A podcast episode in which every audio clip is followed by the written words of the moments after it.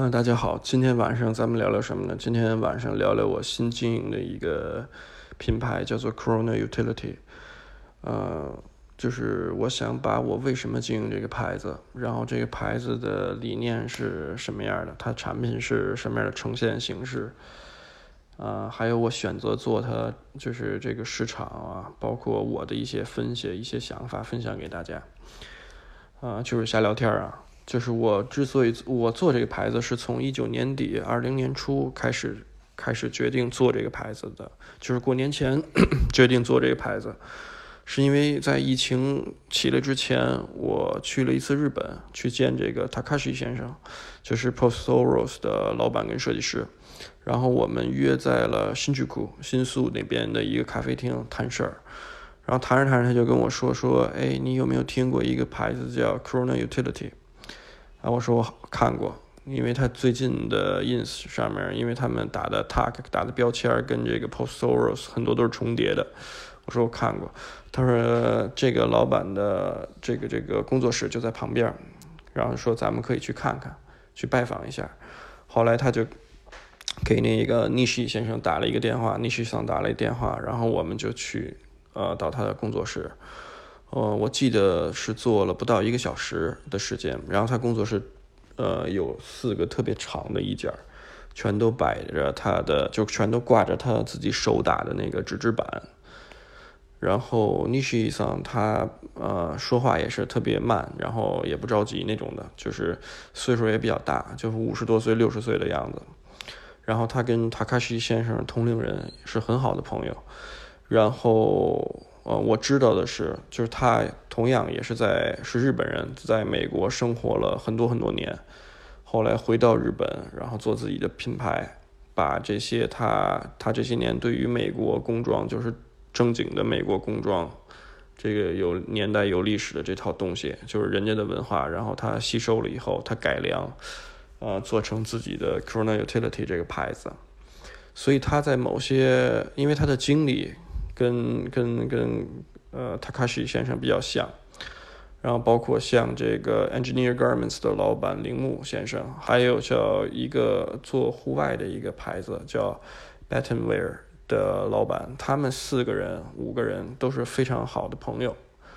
啊。但是我现在不确定 Engineer Garments 老板跟 Post Oros 的 Takashi 先生还是不是特别要好，这个目前不确定，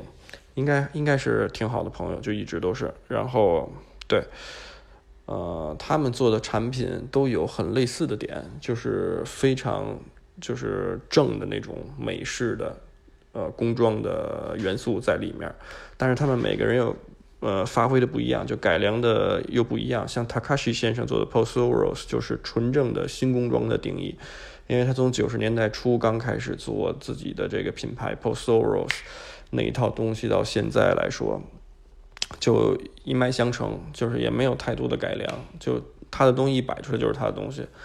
那么 Corona Utility，我其实关注他这个牌子吧，是从一七年、一八年那会儿，呃，我刷 ins 都少，那会儿是在 Tumblr 上面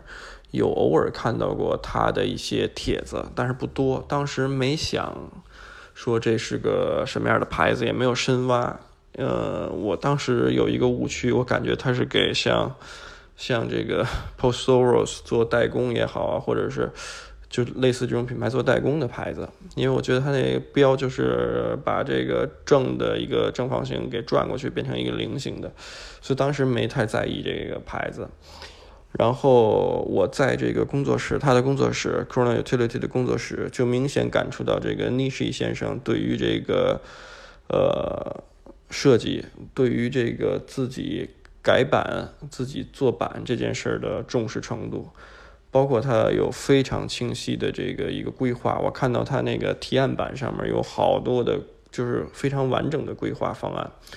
就是贴了一大堆呃面料、辅料的小样卡呀，然后包括一些设计的手绘的草稿，就是一墙的这个这个设计图。从二零当时看到的是二零 for winter。秋冬一直到二一的春夏，他其实在过年前已经在做二一的春夏的产品，包括顶面料什么的。那么他当时我也没有想太多，然后就留了联系方式，就觉得沟通的挺好的。后来回国以后，这疫情起来，我们俩就寒暄，就是互相问候了一下，就是希望对方都平安。然后到大概三月份的时候，就是疫情真的特严重的时候，然后我就接到邮件，就他说你感不感兴趣，可以看看我的这个 Fall Winter 的二零 Fall Winter 的产品系列，然后说说你的想法。呃，因为我跟塔卡西先生有一些项目，然后塔卡西先生就是 Postoros 老板嘛，他会。跟身边的朋友说说，我会就是在粉这边会帮他做一些一些事儿，然后所以我觉得尼西先生对我的好感跟热情，可能在那会儿就是因为是朋友的朋友的那种感觉嘛，所以就建立了。然后他就跟我说说好，我看看。当时他发给我这邮件，我看到了一套特别完整的视觉呈呃呈现，就是一个特别完整的一个系列。我当时就觉得非常震撼，他这个产品。非常全，非常多。呃，其实是 Corona Utility 是它的主线，相当于它还有一个线叫 Fatigue Lux，。这个线是什么呢？是做这个偏年轻人一点的市场的，就是呃改良的军裤，把军裤跟工装裤做了一个强烈的融合，然后。呃，做的一个有的是束口的，有的是是宽松裁剪的，有的是这个膝盖有这个缝补补强的这种的，呃，堆褶的这种的，就是是一个以裤子为主的一个牌子，但是它也有一些印花 T，这个这个我们以后再说，呃，Fatigue Slacks。对，后面展开说。那么它主线 Corona Utility 的整套的秋冬的视觉呈现，包括所有的上身的 look 都是 Nishi 桑本人自己穿搭，然后找人拍的。他一如既往就是自己穿搭找人拍。啊，我一下就对它的产品就就就入迷了，包括它的价格也非常合适。因为，呃，我经营 Postoros 一共三年的时间，到现在三年三年多一点点吧，可能三年三年多一点点。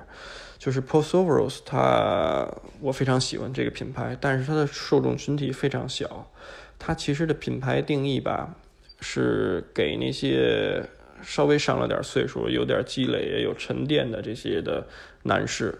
就是喜欢低调一点的、喜欢叫叫什么内敛一点的男士做的一个牌子。就 p o s o r o s 的，不管是它的发售价格也好，还是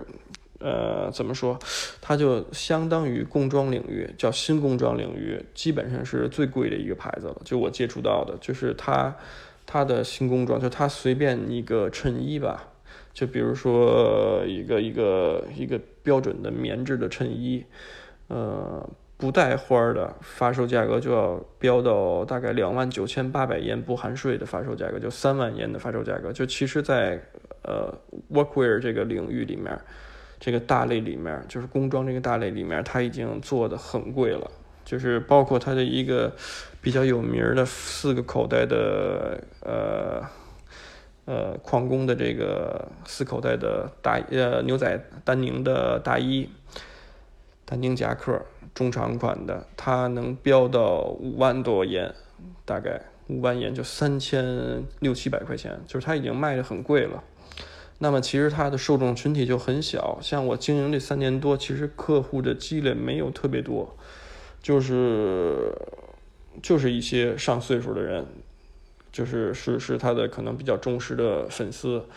但是很少，非常有限。那么年轻人一看见一个价格就望而却步了，基本上，因为买他一件的衣服的人，呃，买他一件可以买别的品牌两件，这是这是不夸张的说，而且。很多情况下也看不出来它到底好在哪儿，这就是之前我写帖子也算比较公正，就是说这个呃 Postoros 的东西就是就是贵，性价比所谓的性价比就是低，但是它是这个新工装的始作俑者，就是把这件事从九几年就开始做这件事儿，他做的很早，就是他定义了这个东西，包括他有一些单品，像 Royal Traveler 的马甲呀什么也好，就是他定义了这个，所以他工东西卖的贵。但是我反观这个 Corona Utility 的东西，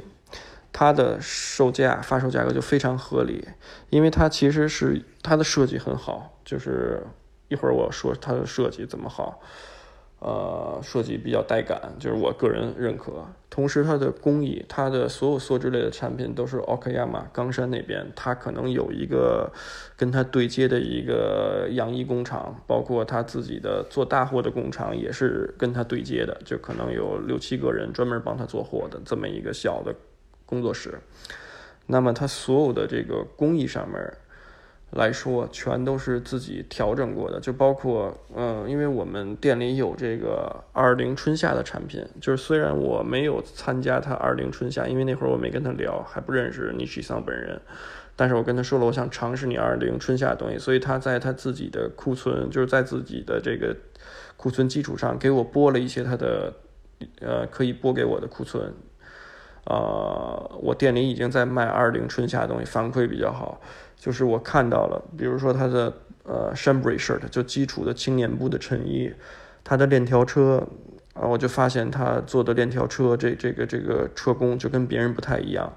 就非常两两个车线的间距非常非常窄。后来我就给他，就是我发现他每一个产品上面，包括裤子也好怎么也好，他都调整过了。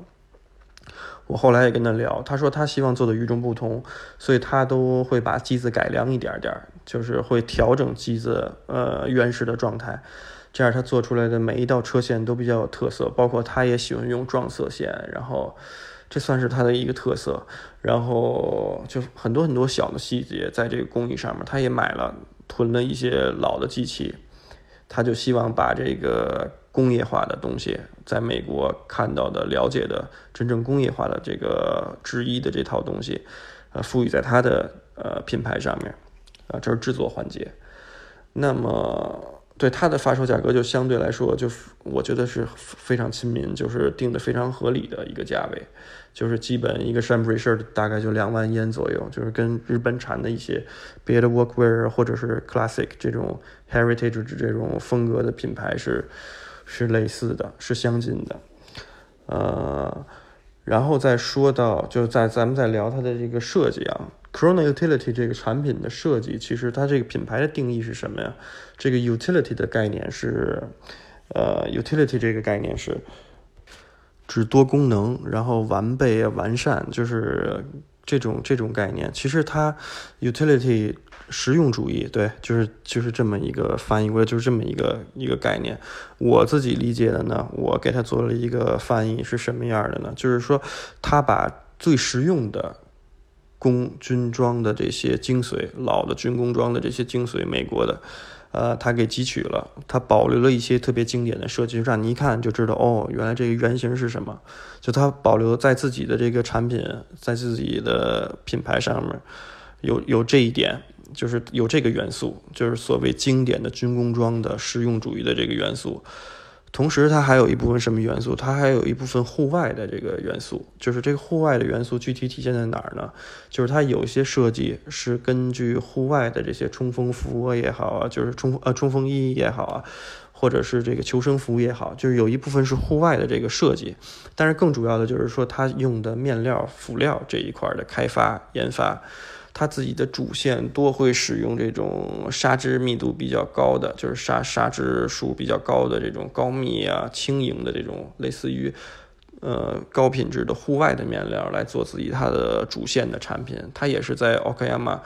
呃，就是冈山苍奥地区就周边啊，去去探访各个的这个这个布料厂商，有的是为他定制的，有的是一些比较好的厂商提供的户外的这个这个面料辅料。对，所以它的面料辅料，你看它的主线基本上都是那种轻轻盈的，然后就是那种虚飘的那种感觉，就是抗风啊，这这些东西，这是它户外的一个特性。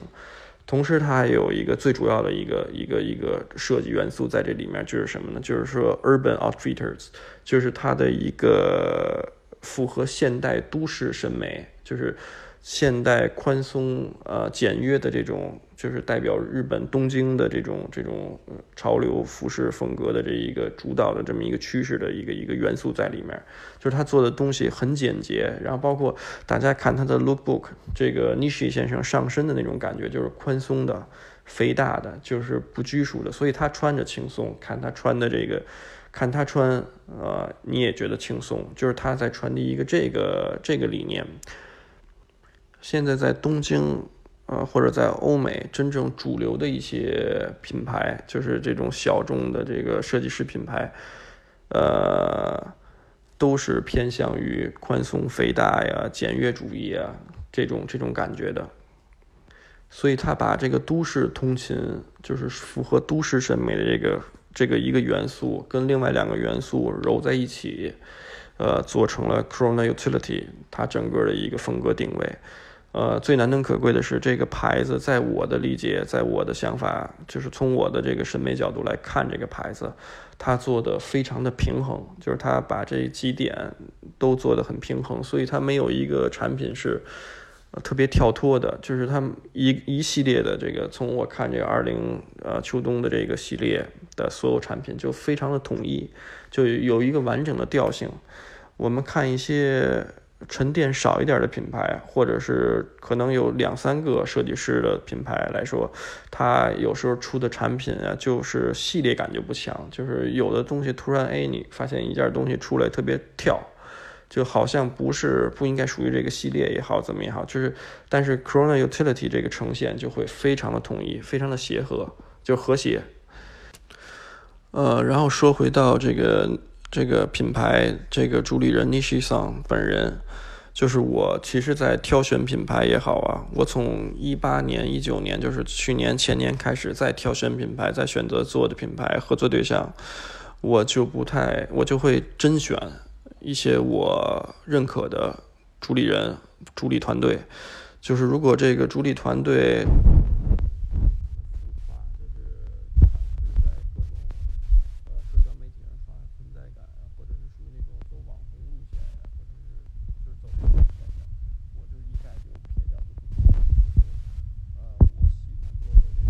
就是我选择做的品牌的主理人、主理团队，他们都是。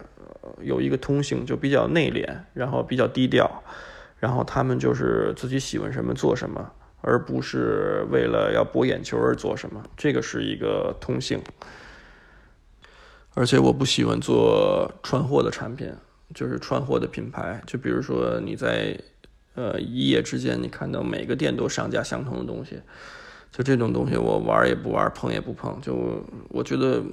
比较丑，比较比较比较。稍微有点低端，就这些东西我都不碰。我选择像 Corona Utility，呃，我是我之前知道有了解过，呃，跟 Nishi 先生沟通过，香港有一个呃精选店铺，呃，做他的品牌，就零零散散的做。我们是他唯一的一家在大陆的一个一个就是经销商代理商，而且也是。对他们比较看重的一个合作伙伴，就觉得我们能传递他的想法，他这点比较比较认可我们，我们也很认可他的产品。我觉得像 Nishi 桑、像 Takashi 桑，就是他们这些在美国生活了很久的人，就是生活了二三十年的日本人，他们结合这种美国工装的这个经典款式也好啊，或者是这个。积累这个文化底蕴的这套东西，结合这个日本的呃小小而精的这个加工环节，呃，包括这个面辅料的这个优势，就是独立研发的这个优势，就是是很容易做成品牌的，并且他们的喜好会一直坚持下来，所以才有了像。Postoros 做了很多很多年，像 Corona Utility，我了解的是他其实也做了很多年，但是他之前这个 Nishi 桑不太喜欢用社交软件，就是他可能这个 Ins 是刚开始玩，就是也没玩多长时间，就是他们都不是特别社交，因为岁数都相对来说大一点了。我经营这个 Corona Utility 的一个想法，对于我自己店里头，呃，自己这个工作室，自己这个店的一个想法是什么呢？是能拓展一部分新的客户群体，就是包括这个这种风格，我也想拓展，我也喜欢，就是这种几个元素融合在一起的这种风格，又是都市的，又是户外的，又是经典军工装的这个这个风格揉在一起的这个风格。我店里没有，之前没有，包括它的年龄画设，我希望的是年轻的朋友也可以尝试，因为它不是特别的贵，死贵，像 Post Oros 的，是的，它同时能跟很多的风格去做叠加，然后就自己想怎么搭配，其实就可以怎么搭配。它不像呃一些品牌，然后需要它的它的场景化，就是代入感也会比较强比较多，就是它你可以上班穿，你可以户外穿。我觉得这个牌子就是没有太多的噱头，没有太多的所谓咬文嚼字的东西，它实打实的东西，就是它自己的产品本身，包括它的整体呈现。当你拥有过一件以后，你就会真的会很喜欢这个牌子，它能带给你的东西。之前有几年，我大多数衣服都是 PMC，就是 Figure Makers 的东西会多一点儿。然后后边慢慢我接触 Postoros 会有一些 Postoros 的东西，但是其他的品牌的东西我很少再穿，再自己选购了。就是直到今年的四五月份，就第一批的 Corona Utility 的产品到店了以后，哎，我自己试穿了一下，感受比较好。我自己拿了两件，一件是 Chambray Shirt，我特别喜欢这个青年部的衬衣。长的、短的我都有好多，就是我觉得青年布的衬衣，就是这种材质要比牛仔裤还有意思，就是因为其实青年部的衬衣啊，这又讲多了啊，瞎聊了。因为青年布这个材质，呃，其实它就类似丹宁，然后怎么说，它的变化更丰富，在我的看，呃，在我的理解啊，就是，呃，因为。大体上看不出来区别，但是通过下水呀，包括长久的穿着，真的是感觉变化更有意思，就是更内敛的这么一个东西。所以我特别喜欢攒这个 Chambray shirt。呃，我接触到了 Corona Utility 的这个青年部的衬衣 Chambray shirt 以后，一个长袖的啊，我就特别喜欢，就是因为我之前还有过像 Figure Makers 的 PMC 的，然后也有过 Orslow 的，然后也有过一些别的牌子。的青年部衬衣，但我现在穿的最多的啊，也有 Postoros 的，但是我现在穿的最多的反而是 Corona Utility 它出品的，包括它的一个裤子，就是有一个扎口的一个裤子，因为我比较糙嘛，就是干活也比较多，所以我会选择那种，就有的时候干活的时候就就会穿这个 Corona Utility 的这个裤子，因为它薄透气，然后在夏天。所以我自己就是很认可这个牌子，也喜欢这个牌子。我经营的这些品牌来说，都是我特别喜欢的，就是在不同的领域特别喜欢的。像我之前还做的，就是一直在做啊，像 Attractions，是因为是因为呃，我之前有一段时间会听 Rockabilly 的音乐，也会喜欢跟像那个品牌的经理瓦塔鲁。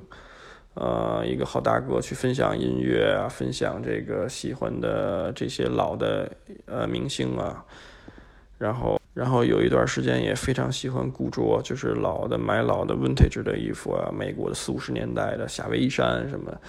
呃，这个牌子虽然我现在穿的少，但是我也是很喜欢。呃，我店里的小哥特别喜欢这牌子，他他一直穿，只基本上只穿这个牌子和这个 trophy clothing，对。那么还有像 Warehouse 我经营的，我也非常喜欢，而且我觉得 Warehouse 更适合年轻一点的客户群体，就是呃，他可以花最少的钱，了解到什么是日本做，到底日本制的东西好在哪儿，然后包括这个贴身的这种感受。包括特别适合喜欢玩牛的这个朋友，喜欢玩复刻呃牛仔裤的这个朋友，他的一些细节呀什么，如果你拿放大镜去看也是可以的，就是值得推敲的，就是有这部分的受众群体。然后像我呃还经营的这个 Trophy Clothing，那么它就机车的元素啊在，就是喜欢就是店里大部分客人也是骑机车的这个客人喜欢 Trophy Clothing。那么我会选择把这个客户群体，呃细分，就是我觉得现在好多店铺它没有一个细分，所以它的客户画像就不太准确，或者说它没法引领这个客人，呃也不能叫引领，就没法没法把这个对的东西给到对的人。像我们客客户画像会画的非常的准确，所以喜欢呃骑机车、骑重机的，包括。对喜欢这套硬朗的东西的，我们就会提供给他硬朗的这个这部分的这个风格的这个产品。然后像我有一些朋友，就是有的老师啊，有的医生的这种朋友，他们就因为工作的原因啊，呃，包括日常的这个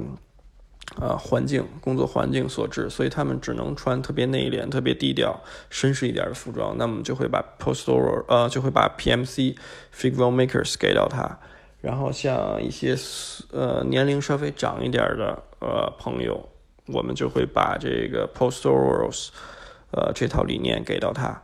就是我们会针对不同的客户画像，会给到客人最准确的一个一个一个一个产品的一个定位，而不是说这个东西好你去买。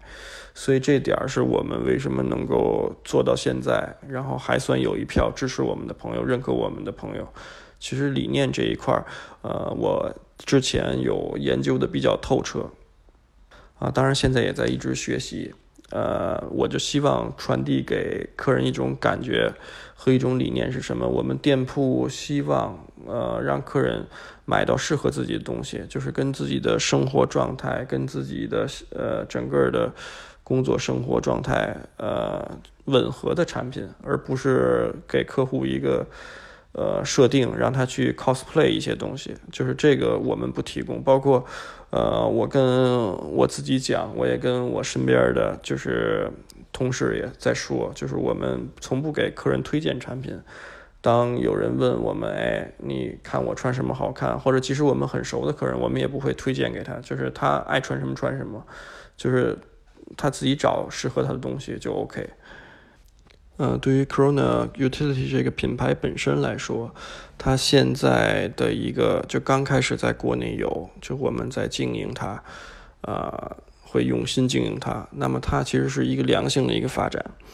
那么我们看到，因为淘宝平台的存在，包括这个呃有这种思维模式，就是把什么东西做到最大最强这种概念。呃，趋势你就看有一些欧美的品牌，有一些日本的品牌，在中国的市场一夜之间做大了，就是会有五十个店、一百个店卖相同的东西，就是大家进的货都一样，卖的也都一样。呃，在同一在一个短的时间内把一个牌子点燃引爆，但是如果这个品牌它没有内敛的底底蕴的话。呃，你就会发现它根本撑不住，就是它可能会火一年两年，但到第三年就废了，就大家就觉得它烂大街了。其实很多现在在国内串起来的品牌都是经不起推敲跟考验的，包括他们的产品本身就是那种傻愣傻愣的。当然我这么说没有呃褒贬歧视的这这么个意思，但是。大部分我们看就是利益驱使的，就是串货串的特别凶的品牌，都是经不起推敲。就是他们的产品，你可能买了一季以后，再过半年一年，你就想给它丢掉，就像咸鱼了。这我之前也提到过这个观点。真正好的品牌，呃，他们会希望更加平稳、过度的这么就是有序的一个一个成长。呃，最最有实力的日本的小众的品牌，我们现在举几个例子，比如说像 Indigo 的一个代表品牌就是四十五 R，那么他们就是直营，就是这么个概念。然后有很多做的也不错的品牌，他们可能没有到直营的这么一个概念，就还没有到这个体量的基础上，他会选择好的 selected shop，就是那种。精选店也好啊，代理商也好啊，会会发展中国国内的这个市场，